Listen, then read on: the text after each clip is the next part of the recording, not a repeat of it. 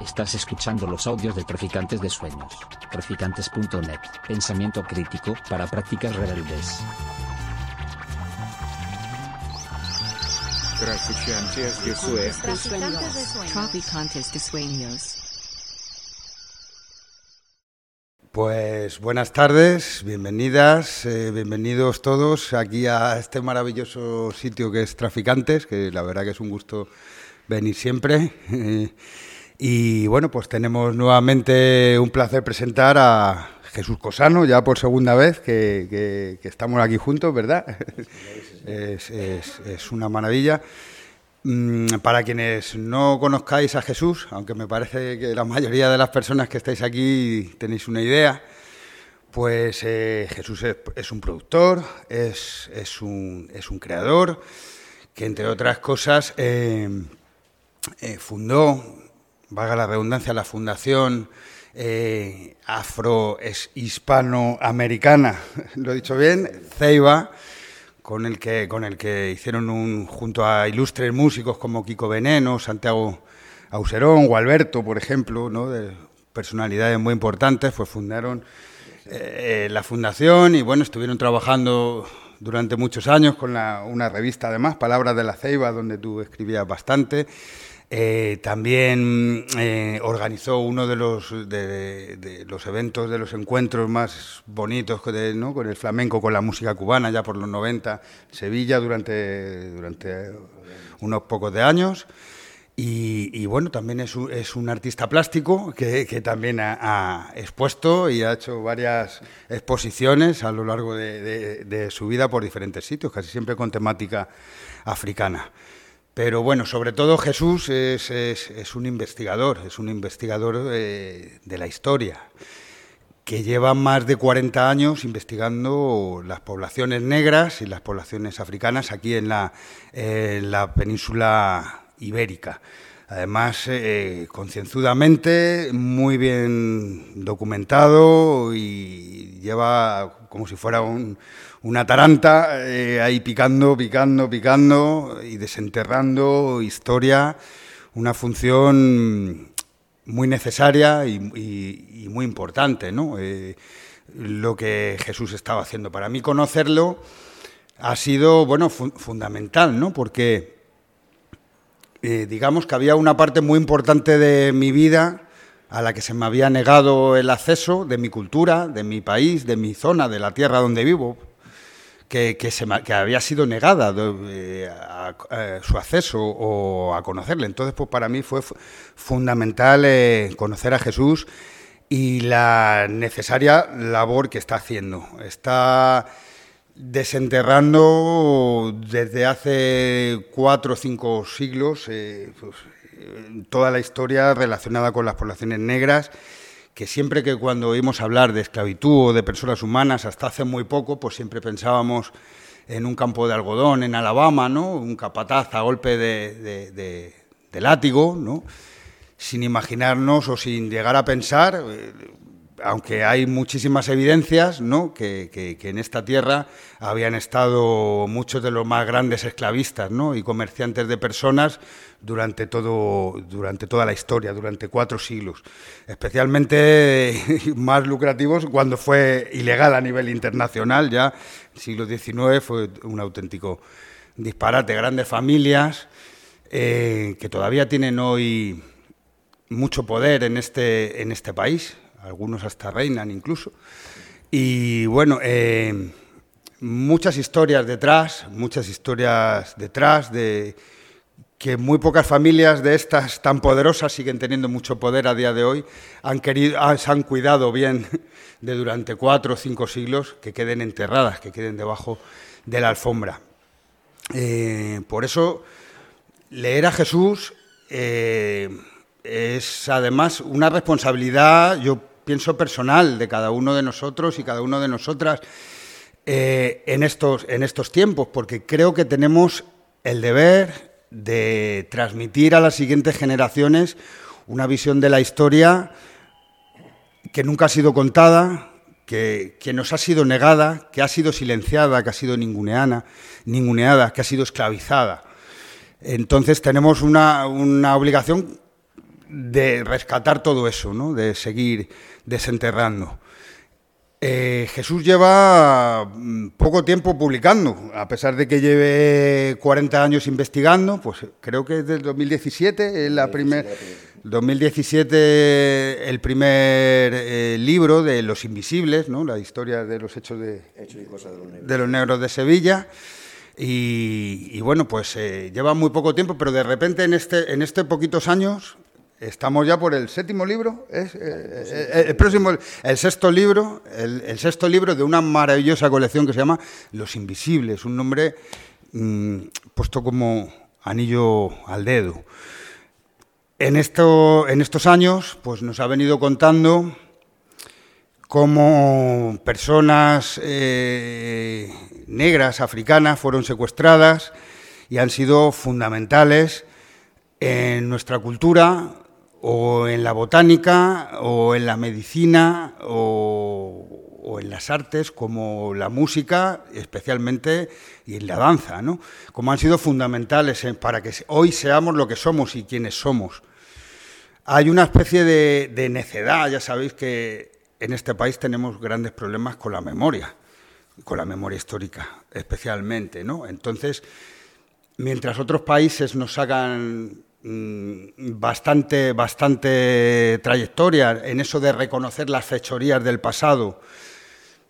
Por ejemplo, en Holanda hay museos de la esclavitud, ¿no? Y Alemania sigue pagando deudas a Namibia por las fechorías. Nada es justificable, pero sí por lo menos hay una especie de reconocimiento, aunque sea irreparable el daño hecho, una especie de reconocimiento que aquí no se está dando, aquí se está ocultando, aquí nunca hemos sido esclavistas, nunca hemos sido traficantes de personas y cosas de esas. Esas cosas no salen, de, no salen a la palestra nunca. Por supuesto no vienen en los libros de texto, por supuesto no vienen en casi ningún libro de historia. Pero afortunadamente, mm, gracias a Jesús y a, y a más gente que está viniendo detrás de él, hoy podemos decir que hay toda una corriente en, desenterrar esa historia negra silenciada que tenemos, que llevamos en nuestro ADN y que llevamos en nuestra cultura y que llevamos con nosotros y con nosotras.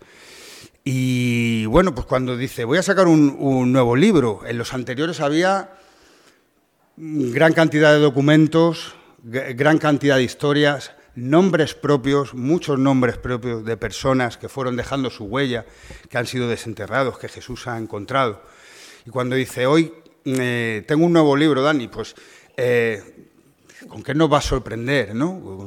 El arroz, ese alimento tan importante ¿no? para la humanidad que sigue siendo hoy en día, ¿no? que tanta, tanta hambre ha paliado por el mundo, que tantas vidas ha podido salvar. Pues hoy nos trae una preciosa historia muy bien documentada, con unas láminas y unas fotos estupendas, con unas notas estupendas sobre la importancia que tuvieron eh, las personas africanas en, pues en, las técnicas de, plantación y en la distribución de determinado tipo de arroz. Tampoco voy a hacer mucho más spoiler con el tema porque Jesús tiene que contarlo. Entonces, pues la importancia que una vez más ha sido silenciada, ninguneada y arrebatada a las personas, a las personas negras. Que, tanto nos han dejado, y, pero que les ha pasado a lo largo de la historia. Su historia jamás, jamás, jamás ha sido contada. Entonces, eh, poco más os, os, voy a contar, os voy a dejar eh, con Jesús. Es una suerte tenerlo y un privilegio escuchar sus historias, siempre contadas desde un punto de vista con un, eh, muy entrañable, que te enamoras de cada personaje, te enamoras de, cada una de, las personas que salen en cada uno de, sus libros y te quedas con ganas de saber más de muchos de ellos siempre.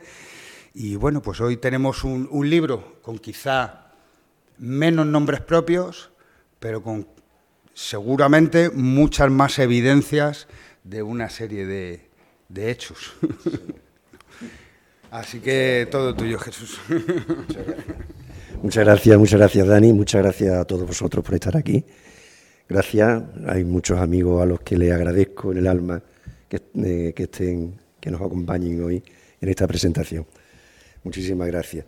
Dani, Dani es el autor de uno de los libros y otro de los personajes de este país un hombre muy joven que eh, ha dedicado más de cinco años a la investigación y a, poner en, un libro que se llama Afro Huella la historia reciente de los grupos eh, de música africano, músicos, que desde los años 60, más o menos, eh, del siglo pasado, están presentes y viven entre nosotros, han vivido entre nosotros, han producido, han hecho música y en muchos casos han pasado mm, también invisibilizados en la historia de nuestra sociedad. Él está haciendo un trabajo también hermosísimo en ese sentido y, así se lo quiero reconocer públicamente. Son de, los grandes, de las grandes personas jóvenes que están haciendo, tratando también desde su, desde su, desde su ah, ámbito de conocimiento eh, de sacar a la luz toda esta historia, en este caso, historias recientes, muy recientes y casi actuales. Eh, efectivamente, este es el libro, este es el sexto libro, el séptimo, porque el sexto será la reedición del primero de la colección de los invisibles. Se llama El arroz negro que tú no ves. El libro cuenta la historia sorprendente de, que, de cómo eh, África, una variante del arroz que se llama oriza galabérrima, eh, se estaba cultivando en África casi a la vez que se estaba cultivando el arroz que se supone que todos conocemos en el mundo asiático. La variante africana tiene tanta antigüedad como el arroz asiático. La variante africana es tan importante, ha sido tan importante en la historia de África, que eh, cuando llegaron los países colonialistas, llegaron a llamar, y está en los documentos, a esa costa que va desde Senegal hasta Guinea, la costa del arroz. La llegaron a llamar así, la costa del arroz por la cantidad de arroz que encontraron que se cultivaba. Pero esa historia se ha silenciado, como todas las historias donde el protagonista era el pueblo africano. Los países colonialistas europeos, cuando empiezan a entrar en África, eh, desautorizan y desprecian cualquier conocimiento del pueblo africano para ir justificando esa barbaridad histórica que han hecho con millones y millones de seres humanos. Eh, y una de ellas es esta historia del arroz. Estamos en el siglo XXI, prácticamente la inmensa mayoría del mundo se desconoce esto que se cuenta en el libro, que el arroz africano fue importantísimo para muchas cosas, entre otras para alimentar y para que Europa, desde América, tuviera alimentos y tuviera el arroz también para fabricar papel y otras y otras cosas. El arroz que se cultivaba en las costas atlánticas de Norteamérica, desde Carolina del Norte, Carolina del Sur, Georgia, hasta la Florida. Esa historia desconocida es la que contamos en este libro.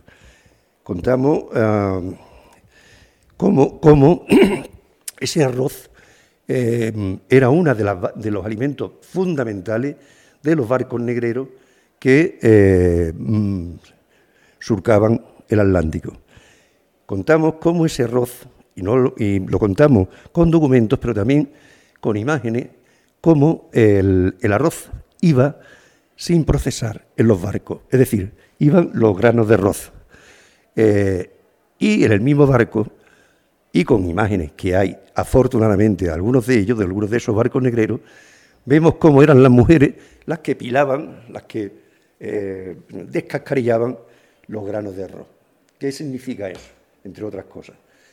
Que ese arroz llegaba, la semilla del arroz llegaba al continente europeo y al americano. Ese arroz eh, se cultivaba en la península ibérica. Hay datos, y los pongo en el libro, de que se cultivaba en Portugal. No se conoce, sí, en España se desconoce, pero pongo la interrogación también. Si las mujeres, sobre todo las mujeres que eran las que cultivaban el arroz en las costas africanas, y los hombres, que empezaron a llegar esclavizados aquí, los primeros hombres, y llegaron a las costas de Valencia, muchos, a través de los grandes amigos del rey, entonces, los reyes católicos entonces, eh, eh, un grupo de florentinos que estaban uno establecido en Lisboa, otro en Sevilla y otro en Valencia. Eh, eran, personas, mujeres y hombres de la costa del arroz. Se sabe que llegaron ellos, no se sabe si el arroz que cultivaban o lo cultivaban ellos o eran otros. Es decir, que la historia del arroz que nos han contado el, arroz de, el, cultivo del arroz en España mm, prácticamente se desconoce. la, historia nos dice que fueron los musulmanes los que introdujeron el arroz, pero los musulmanes venían también con eh, personas del África Negra que eran sus sirvientes y en muchos casos sus esclavos. Eh, y lo cultivaron en una pequeña zona de la costa mediterránea, de la costa valenciana. Así durante siglos, hasta el siglo XIX, principios del XX, que se empieza a cultivar ya en grandes zonas de Sevilla y de las marismas del Guadalquivir. Eh, pero se desconoce el resto. Las personas sí llegaron, sí sabe que se cultivó en Portugal y se sabe que se cultivó en grandes, grandísimas extensiones de América, en prácticamente todos los países, pero especialmente en la costa atlántica de Norteamérica, Carolina del Norte, Carolina del Sur, eh, Georgia, hasta la Florida. Allí se cultivó e hizo millonarios a todos los propietarios de esclavos que eh, eh, recogían y sembraban el arroz. Eh, esa historia se cuenta aquí en este libro junto a, la presencia, la importancia que tuvo la presencia de eh, los negreros españoles, los traficantes de esclavos de España en las costas africanas. No en el siglo XIX, que sí hubo y en grandes cantidades, eh, sino de mucho antes, desde el principio del, del tráfico de esclavos. Personajes como los hermanos Caballeros, Diego y Alonso Caballero, que están enterrados en la Catedral de Sevilla como grandes benefactores de la sociedad española, eh, fueron, se lucraron, hicieron su grandes negocios gracias al tráfico de esclavos. Eh, como eso, el Nuno, Nuño eh, Sánchez de Sepúlveda, también enterrado en la Catedral de Sevilla, el gran defensor de la Inmaculada, eh, también fue otro de los que mm, tenía presencia en las costas africanas y se lucró traficando con seres humanos y lo enterraron como gran benefactor también en la Catedral de Sevilla. Allí continúa. era el, el, que, el que, hizo el, homenaje más importante que se ha hecho en la ciudad a la Inmaculada, a la Inmaculada Concepción y así está en la capilla de la catedral. Eh, el libro cuenta también cómo eh, el aceite de palma, otro de los grandes alimentos que forman parte de, mm, eh, los barcos negreros que iban, mm, se extiende y se cultiva en grandes zonas de América, especialmente en la costa brasileña. Hay una parte de la costa que se llama la costa del Edendé, del aceite de palma y cómo ese aceite también forma parte de toda esa historia de la gran diáspora de las culturas africanas en el mundo. Gracias a ellos y a los conocimientos que tenían, tanto de, todos sus alimentos y del proceso y cómo procesaban sus alimentos, eh, hoy mm, forman parte también del resto de las aportaciones de las culturas africanas a la humanidad. Eh, el libro nos cuenta también como en, esa costa, cuando llegan los españoles, se encuentran con grandes artesanos, gente alta, bella, sonriente, gente muy agradable. No lo digo yo, lo dice el, Sandoval, uno de los jesuitas que en, Cartagena de India esperaba la llegada de los barcos negreros y eh, nos dice la importancia que tenían y lo bueno que era a diferencia de otros de otros mm, mujeres y hombres capturados en otros lugares de África, los que venían de la costa del arroz, porque eran gente que se preocupaba por saber, tocaban música como la, guitarra, como, como, la guitarra española, y eh, yo bebo agua porque estoy seco.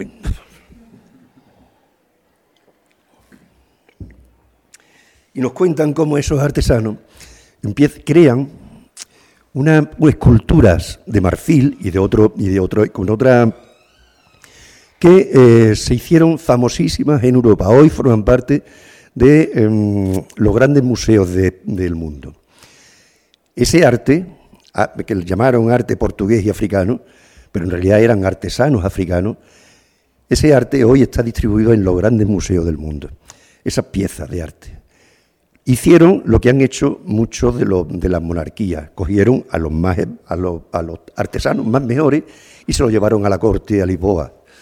Eh, allí trabajaron en la corte, se casaron con, mujeres de la corte, pero exactamente igual que, hicieron, que, hizo aquí eh, Carlos III cuando llega a, tomar posesión de su reinado desde Nápoles. Carlos III llega con, toda su servidumbre y con algo que se llama la Casa de los Negros. Eran eh, esclavos del rey, esclavos reales, esclavos que tenían el apellido Borbón y esclavos que algunos de ellos fueron importantísimos en la historia. De hecho, de uno de ellos, José, Carlos de Borbón, eh, sus obras están en el Museo del Prado, un negro esclavo, y con el apellido Borbón. Un arquitecto, Antonio Carlos de Borbón, arquitecto real, construyó, entre otras cosas, la Real Fábrica de Porcelana del Retiro, también negro, de esa casa de los negros de Carlos III. Pero también hubo otro que se llamaba Genaro Carlos de Borbón, que era el encargado de las caballerizas reales, era el que eh, se preocupaba de, todos los caballos, de todos los animales que tenían eh, la corte. la... Este señor, eh, cuando fallece, se había casado con una mujer blanca de la corte.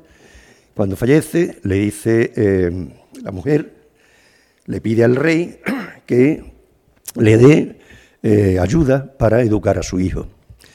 Y el rey, a través de su sumilier de corps, le responde, Qué pena que su hijo haya nacido mulato. No tiene derecho a educación ni ayudas para su formación. Son palabras textuales del Luque de Losada, el sumilier de Corps, que le responde a esta señora. este libro cuenta todas esas historias y algunas más eh, y descubre cómo, mm, eh, gracias a la investigación de uno de los de, mm, uno de los grandes eh, investigadores de, las culturas negras en el mundo, cómo una, se descubren antepasados de más de 200 años de personas que viven en Estados Unidos y en Cuba, y descubren su procedencia de la aldea de donde venían. Toda esa, toda esa información se cuenta en, el libro. Y poco más que tengo yo que decir. El libro, el libro como todo, como todos los libros de la colección, son relatos cortitos que se, leen bien, están hechos con la, finalidad mía. Lo que a mí me interesa es que son libros eh, con, mucho rigor, ah, con mucha documentación, el que quiera profundizar puede profundizar, porque tiene muchas notas, tiene mucha bibliografía.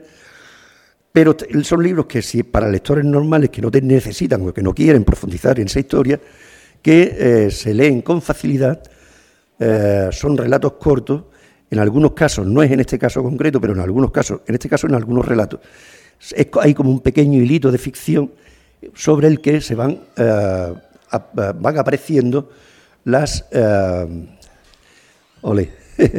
sobre el que van apareciendo los personajes reales que forman parte de la historia, de esta historia que estamos contando.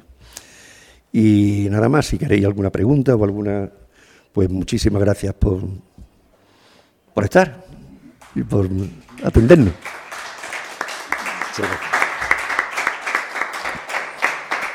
Muchas gracias.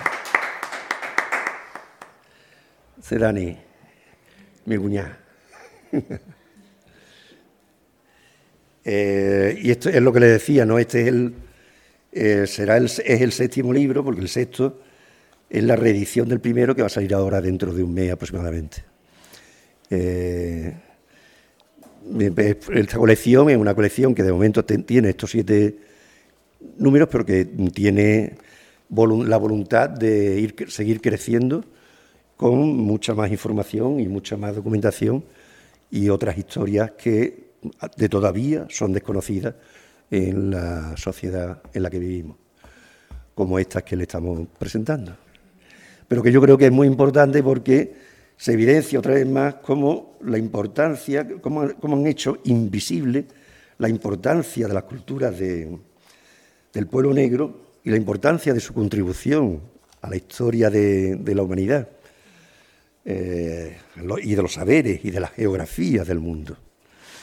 Y eh, esa es una de las mis, máximas preocupaciones, es decir, eh, sacar las personas que han hecho historias como estos esclavos negros del rey, que por cierto murieron en la, ruina más grande, como el sacar a la luz la importancia de personas africanas que llegaron como esclavos, pero que desarrollaron una actividad, mm, en algunos casos, de unos niveles importantes. Hoy estamos viendo cómo no España, Nueva York, está haciendo un homenaje a uno de los esclavos negros que formaron parte de la historia de este país, Juan de Pareja, el esclavo del pintor Velázquez. Es uno de ellos. Todos los pintores tenían muchos esclavos. Alejo Fernández, por ejemplo, uno de los grandes pintores de aquella tierra, tenía más de 11. Y, todos, y, tenían pintores que pintaban, porque los tenían para que le preparaban prepararan las pinturas, y la, pero formaban parte de su... Eh, como Murillo, que tenía también pintores, algunos de ellos muy buenos también. Eh, quiero decir, esto hoy, eh, desafortunadamente, España sigue, sí, como decía Dani al principio, sigue sin saber, sin conocer su propia historia. Los museos siguen siendo museos de la época del colonialismo. La visión es la del colonialista, no es la visión del repaso y la de la historia. Y es decir, vamos a, vamos a ver, vamos a enseñar la historia de verdad, no la del mm, imperio. Eh, sin embargo, nos dan lecciones por todos lados. Como decía Dani, Holanda recientemente ha tenido una exposición tremenda, Francia también, Inglaterra también, Alemania, donde se reconoce esa parte de la historia, es decir, países coloniales que han sido colonialistas reconocen parte de su oh, vinculación con toda esta historia y de alguna forma están, como, entre comillas, pidiendo perdón de algo irreparable, pero reconociéndolo. En España, ni la Iglesia, la principal responsable de todo esto, junto a las monarquías, eh, ni ninguno de los gobiernos de, los, de cualquier tipo de color terminan de eh, hacer visible la importancia de esta parte de la historia, que mientras más tiempo pase, más nos va a costar eh, reconocernos como un pueblo absolutamente mestizo, con sangre negra por todos lados y con muchas historias que forman parte de lo, de lo que hoy consideramos que es patrimonio nuestro o patrimonio de la humanidad y que, sin embargo, el, pueblo negro, esclavo, los más de dos, tres millones que decía Alessandro Estela de esclavos que vivieron aquí durante más de 300 años, pidieron, murieron y nacieron, eh, aportaron. Entonces, eh, hasta, que no se, hasta que no se saque a luz todo eso y no se valore, no, no vamos a poder entender cosas como el flamenco, y otras tradiciones y, culturas históricas que, este pueblo tiene. ¿no? En fin.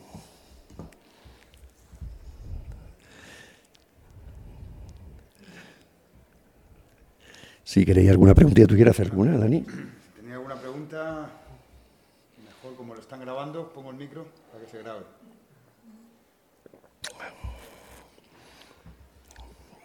Por cierto, hablando de la exposición de hablando de la exposición de Nueva York, la del, museo de la de la de Juan de Pareja, que está ahora mismo han inaugurado recientemente. Fijaros cómo esa exposición se ha hecho gracias al trabajo de un ex esclavo.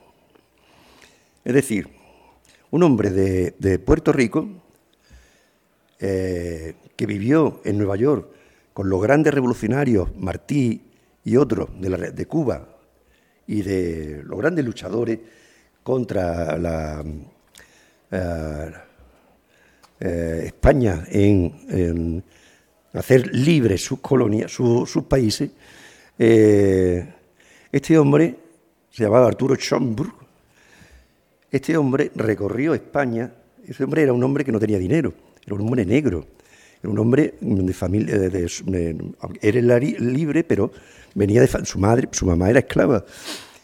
Y este hombre trabajó como carpintero, electricista y cosas así en la ciudad de Nueva York. Tuvo la suerte o la fortuna de eh, que una profesora le dijera, tú eres negro, tú no tienes historia. Le pasó lo mismo que le, que, le, que dice Susana Vaca, la gran cantante negra del Perú. Susana Vaca, cuando ella eh, cuenta un poco su historia, ella es maestra de profesión, aparte de ser una excelente y maravillosa cantante eh, peruana, que, que decía, yo conozco la historia de los nativos de aquí, conozco la historia, me enseñan la historia de los españoles, pero ¿y mi historia? que me la enseña? La historia de los negros no se enseña. Pues lo mismo le pasó a este hombre.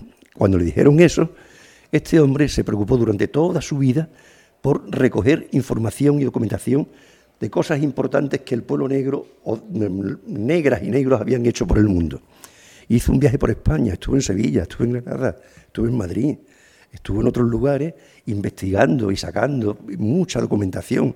Hoy, lo que la murió ya, claro, la que es la fundación alberga todos esos trabajos. Gracias a esos trabajos de este hombre, esa exposición de Juan Latino se ha podido hacer. O sea que fíjense ustedes también cómo eh, son, o en este caso, esclavos, esclavos sin ningún patrimonio, nada más que eh, por el hecho de saber dónde está mi historia, y este hombre dedicó su vida a saber dónde estaba su historia.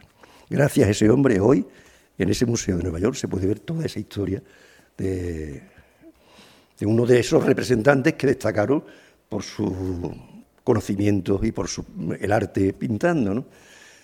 Como ese hay mucho en la historia, en otros de los libros, eh, me parece que en el anterior, en La Venta de la Negra, hablábamos de la importancia de los negros en la música, en la música, en la música y la danza.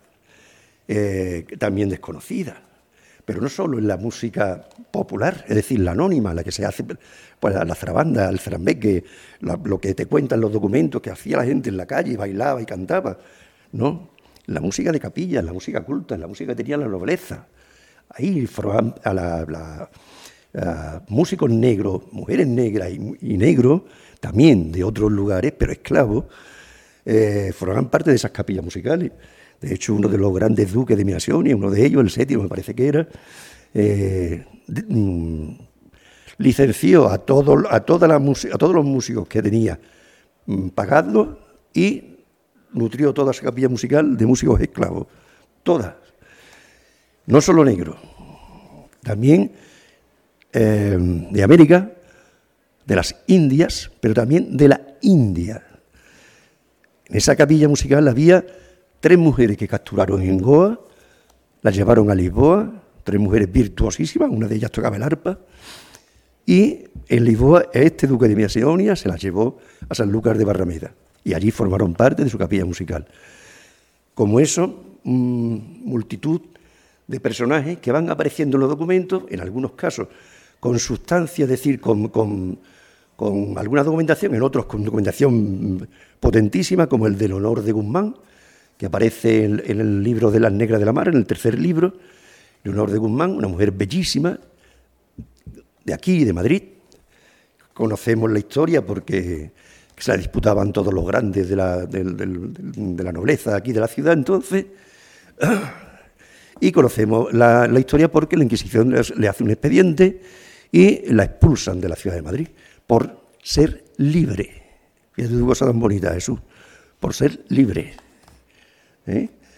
bonita, porque la, aquí este tipo de mujeres, que además eran del mundo del arte, de la música, de la danza y eso, terminaban siempre con, los monarcas de turno, eh, absorbidas por toda la corte y, por, eh, y, ocultadas por ellos, ¿no? Pero en este caso, entonces, son mujeres y hombres que van apareciendo en los documentos y esos son los personajes que eh, van apareciendo a lo largo de todos los libros de esta colección. Y todos ellos, negros o mulatos, em, aportando su riqueza y su conocimiento y su talento al bien común de toda la sociedad, en este caso la española, pero también de otros lugares donde fueron eh, llevados para eh, trabajar. Pues muchas gracias.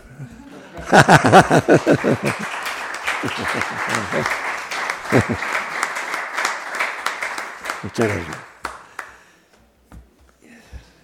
que si queréis que os firme algún libro, pues yo encantado, ¿eh? Yo no... Sí, ahí, ahí lo... Venga.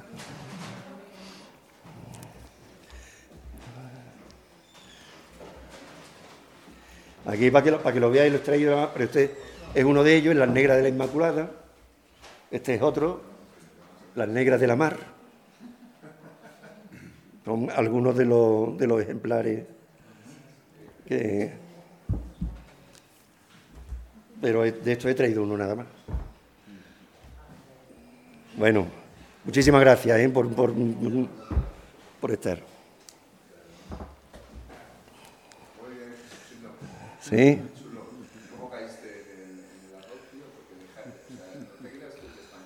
No es fácil, ¿verdad?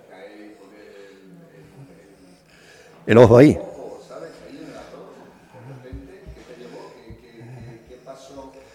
Ese camino ¿no? de, de investigación que sale ¿por qué sale el arroz? Pues, ¿Por qué te fijas en los frijoles?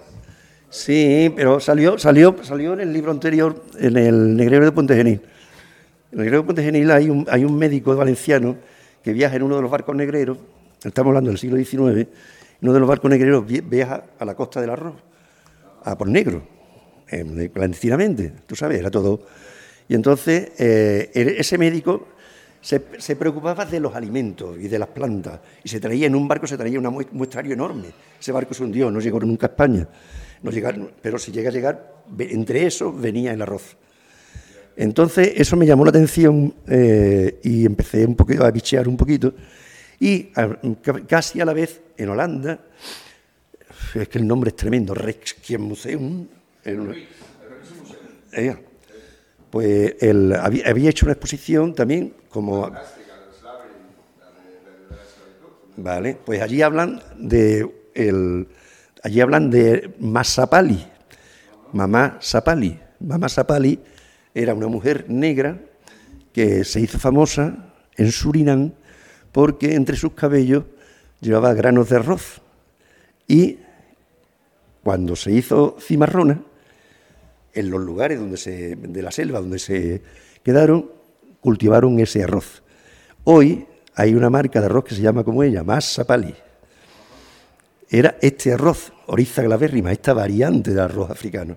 Entonces eso ya, a a partir de ahí, irí con una mujer joven, una investigadora joven, que la referencio aquí, norteamericana, que eh, eh, lleva años trabajando sobre esa historia. Sí.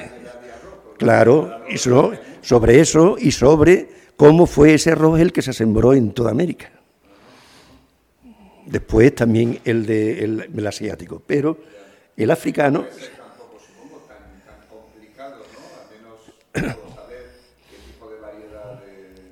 No, y en, y en ese momento no.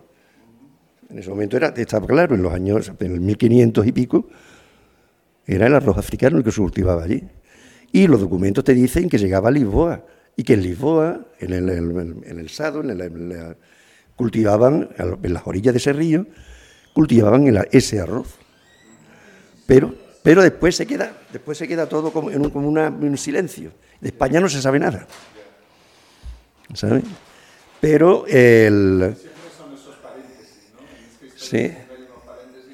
Pero es, pero es bellísima la historia esa porque en el caso de Norteamérica, toda esa costa, que son miles de kilómetros, ¿sabes? De Carolina del Norte hasta, hasta la Florida, eh, allí quien el pueblo que cultivaba ese arroz lo cultivaba en, zonas casi imposibles de, vivir. Eran manglares, eran sitios infestados, eran, era, era muy difícil vivir allí. Estaban, los, podríamos decir, los encargados de la represión de los negros y los negros que lo cultivaban. Y allí mantuvieron, a diferencia de otros esclavos de otros lugares de Norteamérica, mantuvieron su propia lengua, su propia cultura, sus propias tradiciones. Eh, y ha llegado hasta hoy. Y hoy está reconocido como una nación, como el pueblo, el pueblo Guyap, que tiene sus músicas, tiene su forma de hablar, tiene su artesanía, es- en- en- en- entre comillas, pudieron mantener lo que sus pueblos hacían en África cuando a sus antepasados los llevaron a América. Y hoy esa cultura es reconocida como la, la cultura del pueblo Guyap. que eh, es muy rica, que mañana vamos a tener la suerte, porque mañana viene, en la presentación de mañana, viene Bruno Freire, que es un, otro de los grandes jóvenes personajes de este, de este país, que tiene un programa de radio en Radio 3 que se llama Tapiz Sonoro. Radio Clásica. Radio Clásica, Tapiz Sonoro, bellísimo, bellísimo programa, donde eh, entonces él, cuando se ha leído el libro, está emocionado también porque ha descubierto la- el primer tema, eso lo puedes contar tú. Eh, no, no, cuéntalo tú. Yo, te, si quieres, te pongo el tema. Ah, pues si lo tiene, fantástico. El de un tema que, lo que he contado, que se escuchaba en una, en una lengua que no se entendía, se escuchaba que se cantaba en Estados Unidos. Y de pronto descubren que en una aldea de Sierra Leona, en una aldea perdida del interior de Sierra Leona, la gente cantaba lo mismo. Entonces ahí hay una historia bellísima de cómo esa tradición de una, de una canción que 250 años después se está repitiendo, porque se transmite de padre a hijo, de padre a hijo, se está repitiendo, venía, formaba parte de esa, de esa pequeña aldea, de ese, de ese punto de Sierra Leona. Y entonces Bruno mañana va a hacer como una... Aparte, Es una grabación muy. Es antigua. Un poco regular porque está rescatadísima de, de los manglares. por aquí, por la- Lily, Lily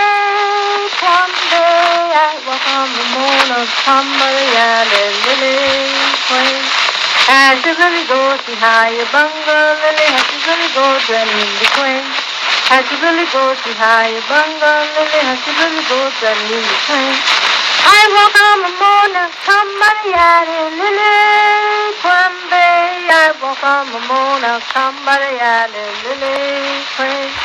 Has to really go how you queen, has to really go the queen. Creo que es eso nada más. ¿Quién grabó? ¿Sabes? La, la grabación que la hizo. Pues es que hay un documental, me la han mandado, pero no tengo el. No he tenido el tiempo de verlo todavía. Pertenece a un documental que está, a ver dónde me lo han puesto. Quiero decir, no de las grabaciones de Lomax. que- De lenguas, de lenguas Ukraine. No, No, de Lomas no es. De Lomas no, Alan Lomas no es. Algo así. Mira, os leo un poquito, dice que una canción funeraria, esta canción es funeraria, de los Méndez, lo- los Méndez el pueblo, de los haya sobrevivido entre el pueblo Uyap, se puede rastrear hasta un lugar de Sierra Leona, es un testimonio de la notable tenacidad y el espíritu de un pueblo esclavizado y de una investigación académica impresionante para recuperar los vínculos precisos entre una aldea africana y una población de la diáspora en las tierras bajas de Carolina del Sur y Georgia. Dice, cuando el antropólogo le preguntó al jefe de la aldea por qué una mujer Méndez, fuera de su tierra durante más de 200 años, había conservado esta canción, le respondió, esa canción era lo más valioso que podía tener. La conecta con todos sus antepasados y con sus continuas bendiciones. Y finalizó con un prover- proverbio Méndez que dice, ¿sabes quién es realmente una persona? Por el lenguaje en el que llora.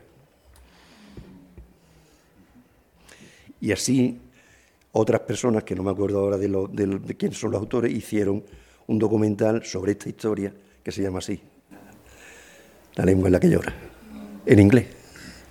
Está en YouTube y lo podéis ver. 52 minutos y está disponible para que lo podáis ver.